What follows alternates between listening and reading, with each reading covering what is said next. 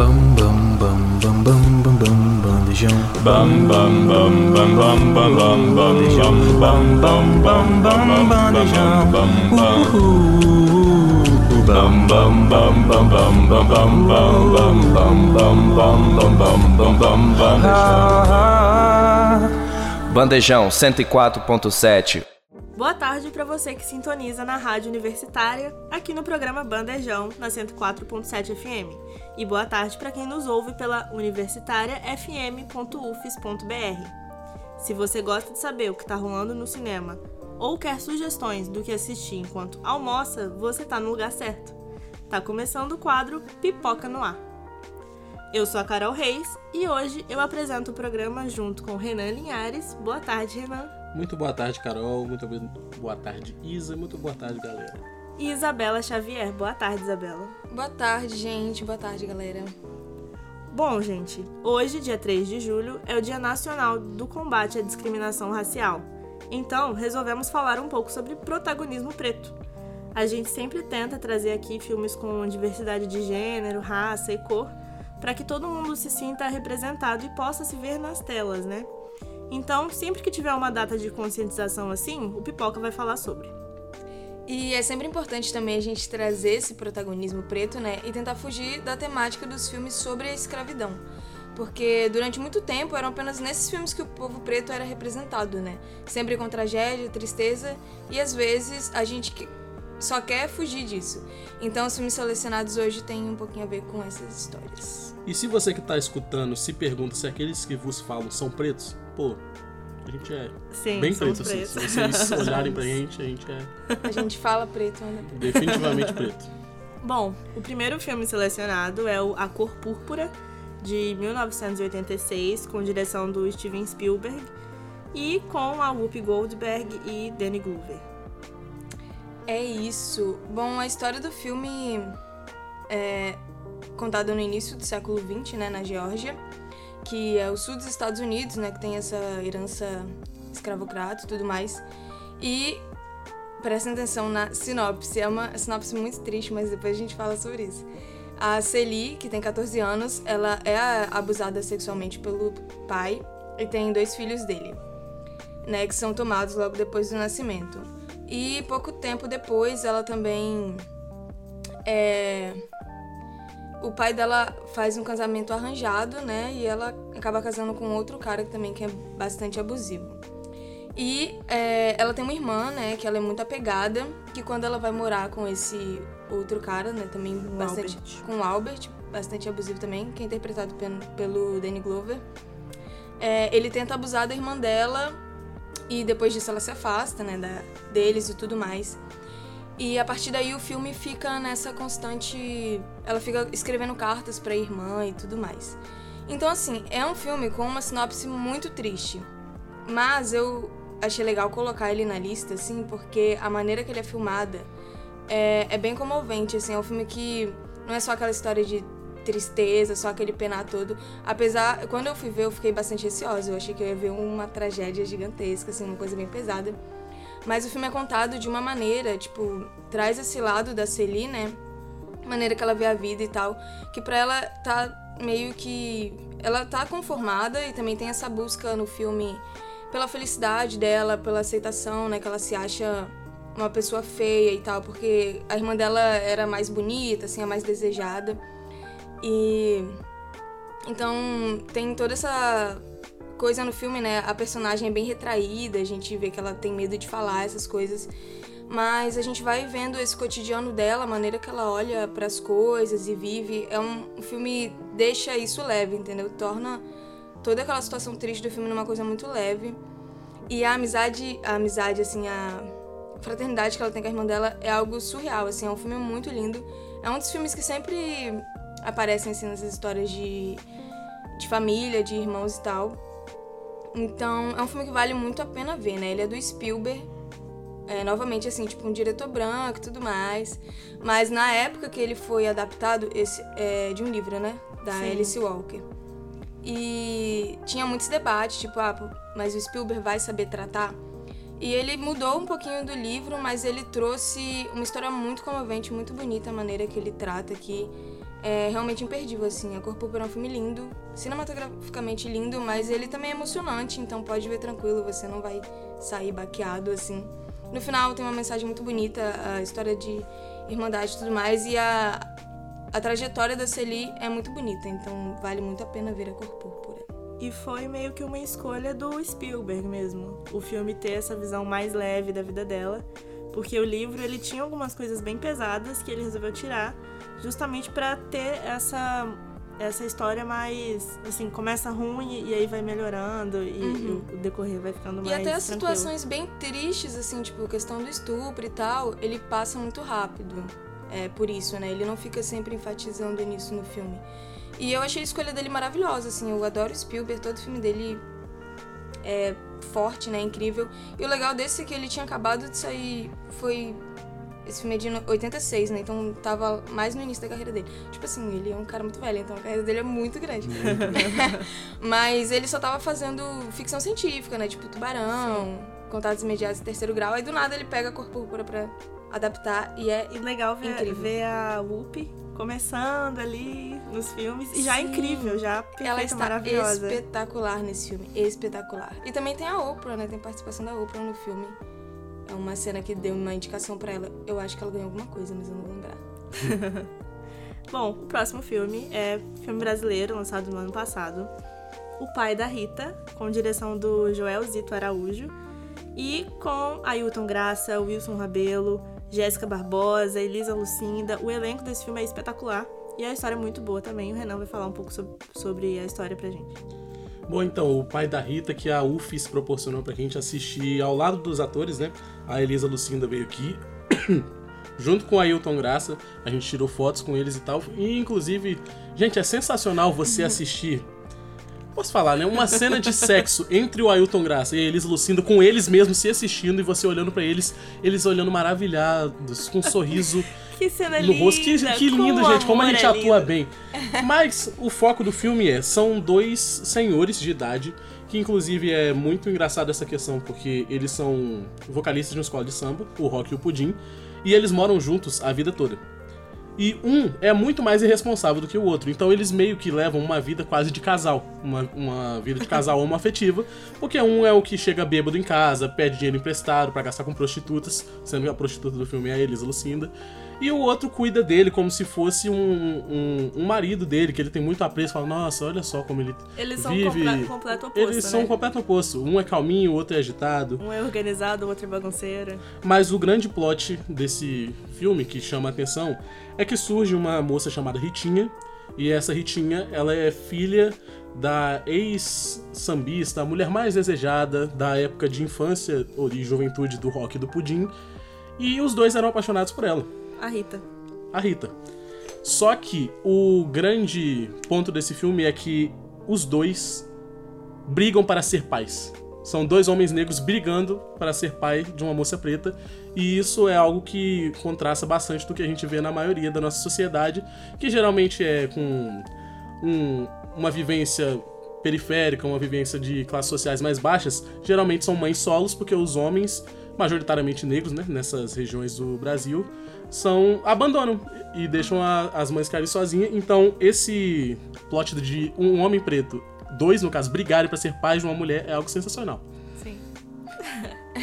Quer que eu fale? Eu não vi esse Você não viu, não? Não, eu não vi esse filme, mas. É, esse filme é quase uma comédia romântica, né? Sim. É uma comédiazinha assim. E. Tipo, com núcleo preto, né, e tal. Eu acho que é, é algo que falta muito no Brasil. Eu vejo, assim, esses filmes de comédia que vão saindo no Brasil. Ai, sei lá, é quase uma máfia. É Leandro Hassum. Nossa senhora. Aquela Sim, mulher aí- que fica rica e diz fica rica mil vezes. Já de tem. pernas pro ar, Tô Guimarães. 35, deve ter. É, então é muito A bom quando a gente tem É outro filme assim. Que filme é esse? Tô rica 1, tô rica 2, Ah, tô Tô rica Rica. 3, tô rica 40. Eu, eu não sabia que tinha mais de um. Tem. E é Eu acho a que é tem vários que é meio que na mesma vibe, assim. Tem o Torrica, mas aí tem os outros que são a mesma história. É aquela história da, do personagem engraçadinho que é muito pobre e doméstico, aí ele vai lá e ganha muito dinheiro e fica E pobre sabe. porque gasta tudo. e não sabe lidar com dinheiro. E falando ainda mais um pouquinho sobre esse filme, o cenário dele é sensacional. Dá pra ver que ah, provavelmente tem três lugares pra gravar esse filme. Só tem três cenários. E um dos, dos cenários que aparece que parece diferente, na verdade, é só os fundos de algum outro lugar. Porque eles meio que tentam. Eles. Eu não lembro quem é o cantor, mas o Rock e o. Eu acho que é o Roberto Carlos, tá?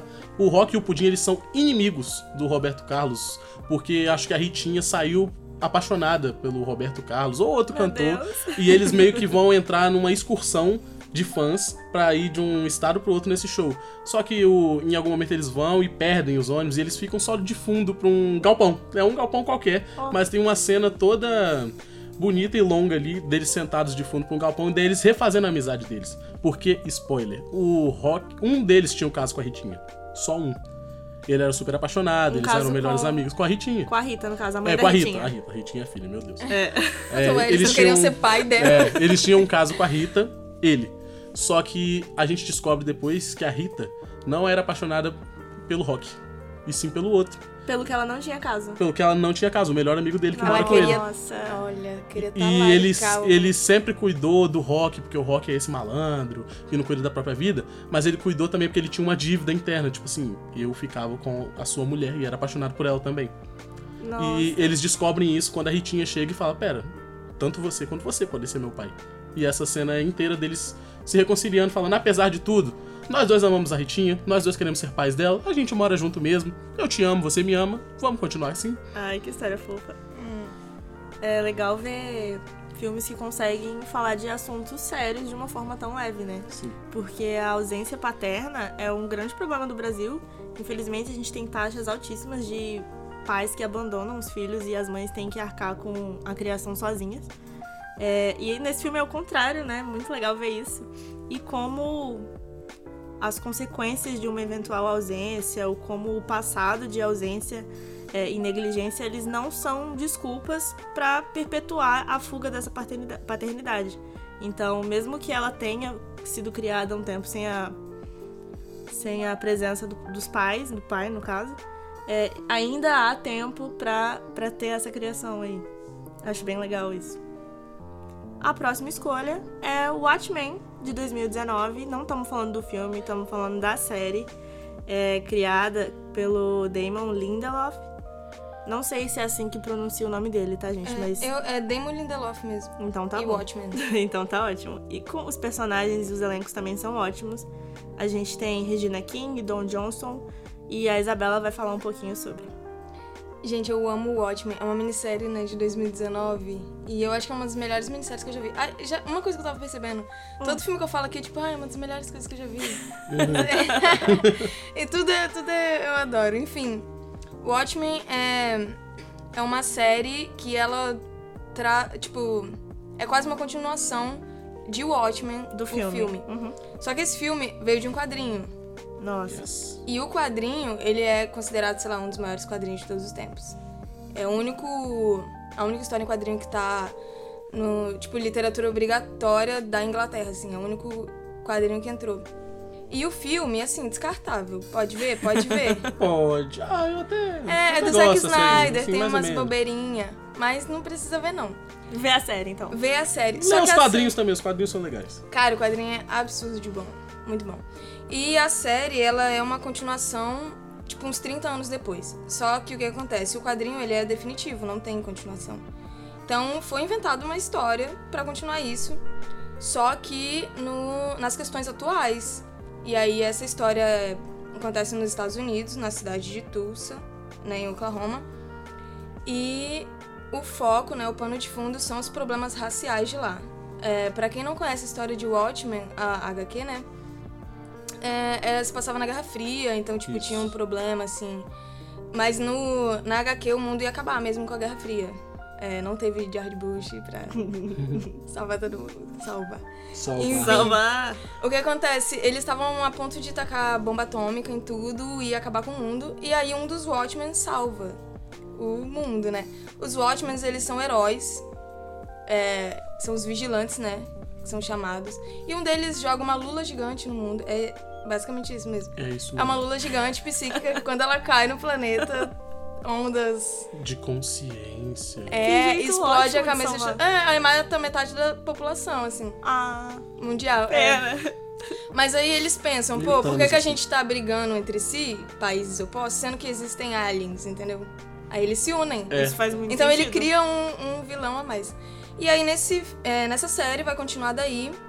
É... Ah, não sei porque eu expliquei isso. Tipo assim, vendo a série, gente, tem a questão da Lula, tem Tem. essas coisas. Mas a gente tá falando do pano de fundo racial. Que é o quê? Tem uma polícia lá. Eles. É... Peraí, não tô aguentando. Cara, mas é, tem que ver a série, é muito boa. Tipo, tem Lulas. Tem O legal. Pô, e o é- legal. Não, é porque, tipo, como é uma continuação, a HQ acaba o quê? Tipo, ca- caiu uma Lula, acabou tudo. acabou Sim. tudo, matou. É, na série, esse mesmo Watchmen que mentiu pra população inteira, porque ele que criou a Lula, não existem alienígenas, entendeu?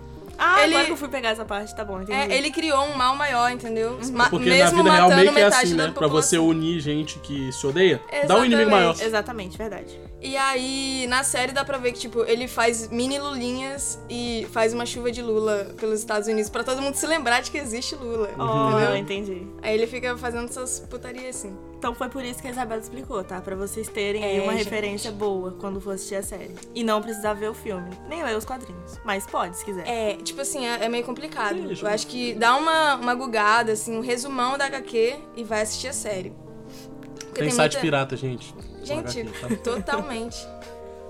Vai, continua. E. Bom, tem uma polícia lá. É, com isso foi proibido os vigilantes. Não pode mais exi- existir vigilantes, que seriam os heróis, né? Os Watchmen.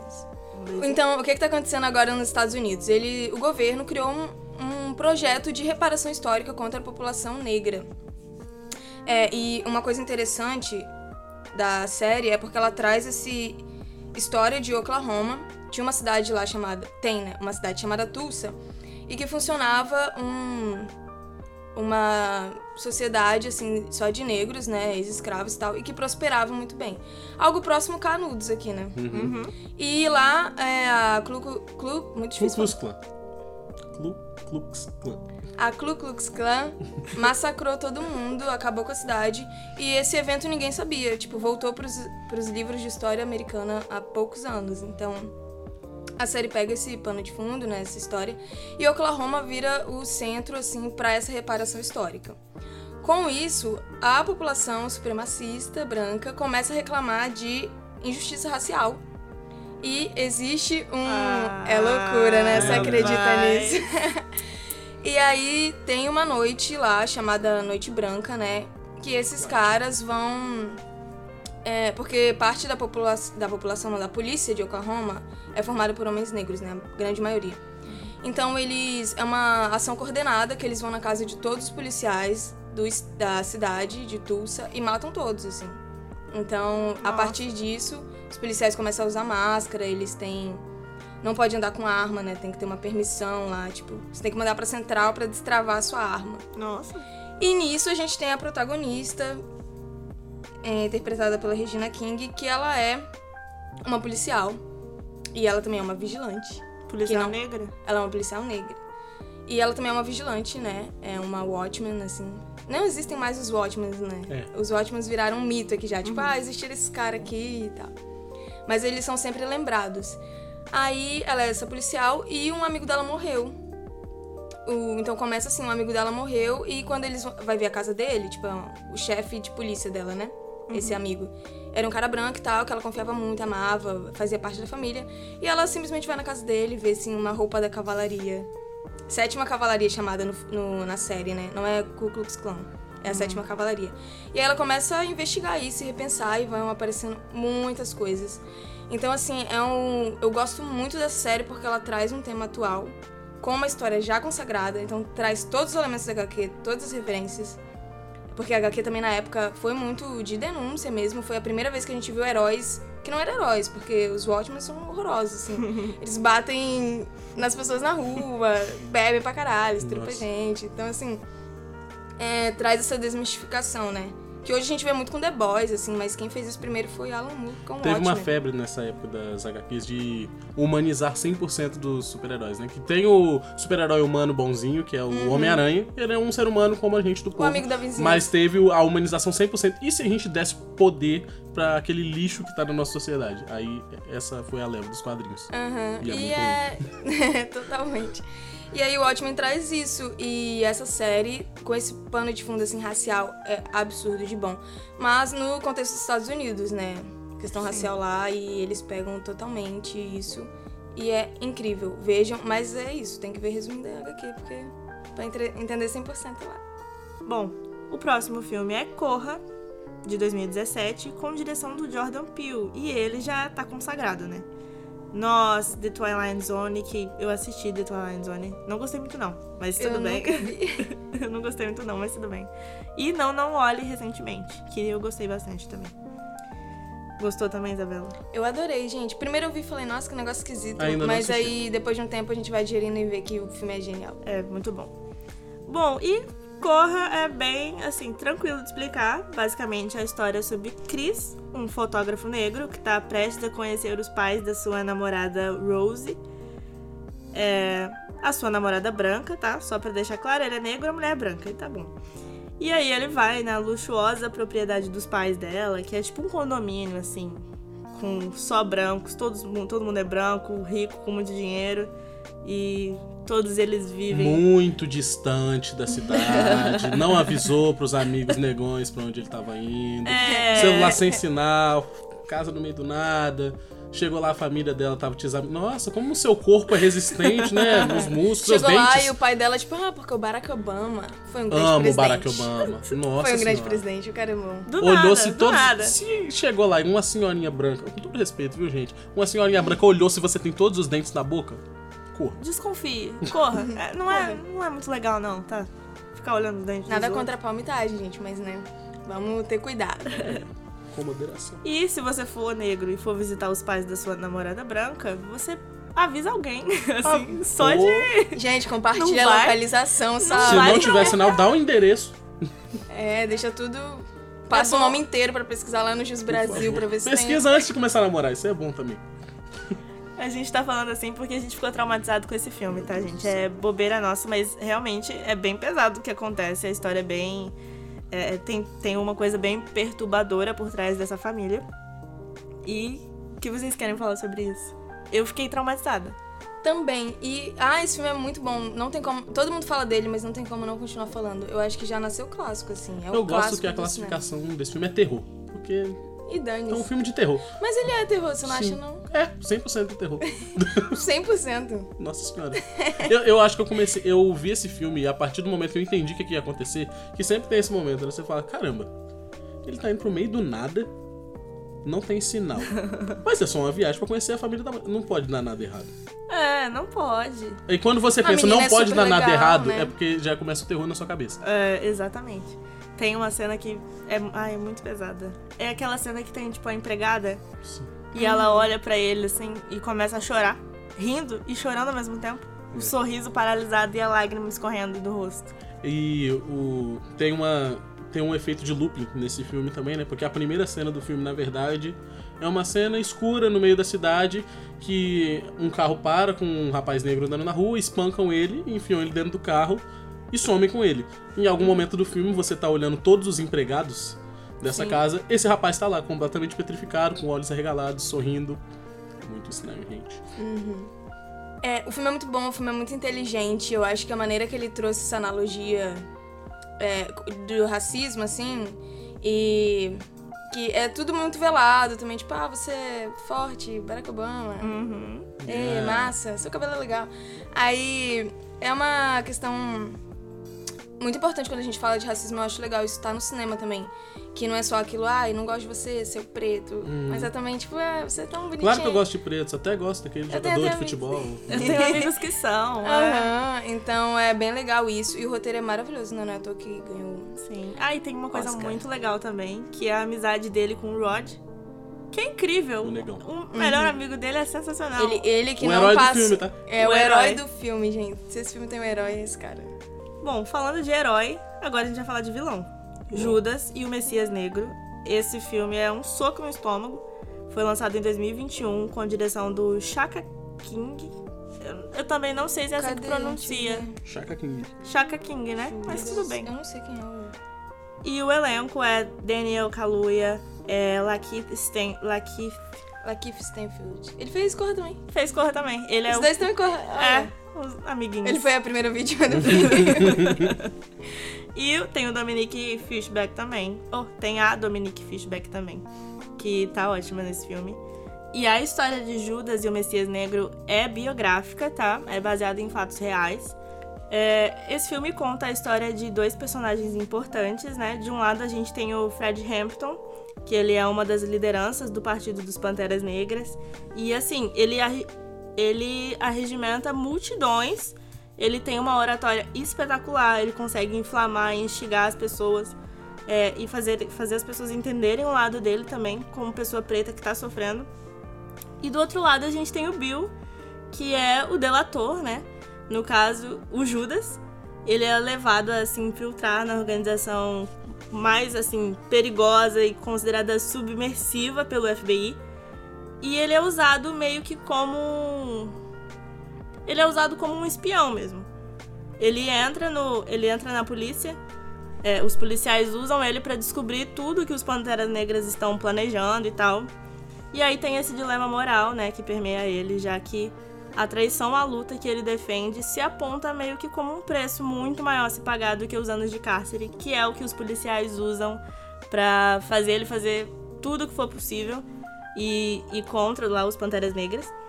E aí surgem várias demonstrações ao longo do filme de quase arrependimento, hesitações, mas no final ele acaba realmente traindo o Fred Hampton e matando ele e todas os- as pessoas que estavam junto a ele. Ah, Essa é a história. spoiler, agora que passou. É, tem isso. Mas é biográfico, Ah, é então é biográfico. assim mesmo acontece. Bibliográfico. Tá na Bíblia. Ai, ai, na Bíblia dos Panteras Negras. Mas é loucura porque ele. Ele é um cara negro, né? Então ele foi contra o movimento negro e tal. E isso pra ele não era uma questão, assim. Eu acho ele só ficou sentido realmente porque esse cara virou amigo dele, né? Sim. Uhum. E é isso, o filme traz várias questões, assim. Além de contar essa história que pouca gente sabia, né? Nem todo mundo acompanha o movimento e tal. É, traz essa, essa dúvida, assim. Que no Brasil, na escravidão, esses caras eram chamados de Capitão do Mato, né? Uhum. Então ele é o Capitão do Mato dos Panteras. E aí entra muito aquela questão de o que vale mais, né? Se é a nossa luta coletiva ou pessoal. No caso dele, ele tava com tanto medo de ser preso, de ficar em cárcere, que ele acabou indo contra uma luta coletiva por causa de um bem pessoal dele, algo que ia beneficiá-lo apenas. E aí, eu acho que isso é o que pega muito pra gente, porque a gente imagina que se fosse o nosso caso, a gente faria diferente e ia levar em consideração a luta coletiva. Com certeza. Mas é tenso também pensar isso, tipo, se a gente faria diferente ou não, né? É, Sim. sei lá, esses apanhados históricos, cada um sabe, né, o que vive e tal, e tem gente que não quer pôr o da sua família na reta também, porque não depende só da gente. Exatamente. Então são várias questões, assim.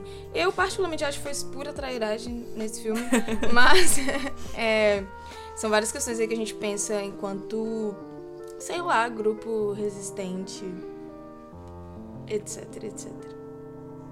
Bom, tá chegando a hora de ir embora. Nosso tempo tá acabando. Mas antes de ir embora, eu não posso esquecer de agradecer ao nosso coordenador Pedro Marra, ao técnico de laboratório de áudio Robert e à Júlia Bruschi, querida, linda, pela gravação. Desculpa aí quando a gente passa alguns minutos do tempo, tá? Mas a gente gosta muito de você. Obrigada também ao pessoal da edição, valeu mesmo. É, se quiser continuar nos ouvindo, estamos também no Spotify, então é só buscar Bandejão 104.7 ou acessar o link no nosso Instagram. É, lá vocês podem acompanhar os programas passados e ouvir os episódios. Todos os episódios aí, todos os quadros do Bandejão. Então, caso queira fazer algum comentário ou sugestão sobre o programa, é só chamar a gente no Instagram, arroba Bandejão Rádio. Ficamos por aqui. Muito obrigada, Isabela e Renan, pela presença. É, e muito obrigada por passar esse tempinho com a gente. Boa tarde pra você e até a próxima. Faça uma pessoa preta feliz hoje, paga uma cerveja pra ela. Boa tarde, gente. Beijo. que foi, doido? Tô ouvindo barulho de jogo. Tá, vou continuar. Ai, deixa eu ver. o esporro comendo. E a história de Judas e o Messias Negro é baseada em fatos reais, tá? É um filme bibliográfico. É É, basicamente. bio, é biográfico, né? Não é não?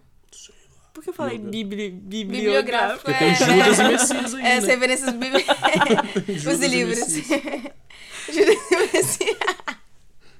Que ódio. Tá na Bíblia. É por isso mesmo. Ai, que raiva. Esse foi mais um programa Bandejão na Rádio Universitária, que rola sempre das 12 às 14 horas. E se você gostou, então não esqueça de acompanhar a gente nas redes sociais, arroba Bandejão Rádio, porque esse é um projeto do Departamento de Comunicação Social com os alunos de jornalismo, propaganda e publicidade e cinema e audiovisual. Sob a coordenação do professor Pedro Marra e Lívia Souza. O programa conta com o apoio da Fundação de Amparo à Pesquisa e Inovação do Espírito Santo, via edital FAPES número 12 de 22, Universal Extensão.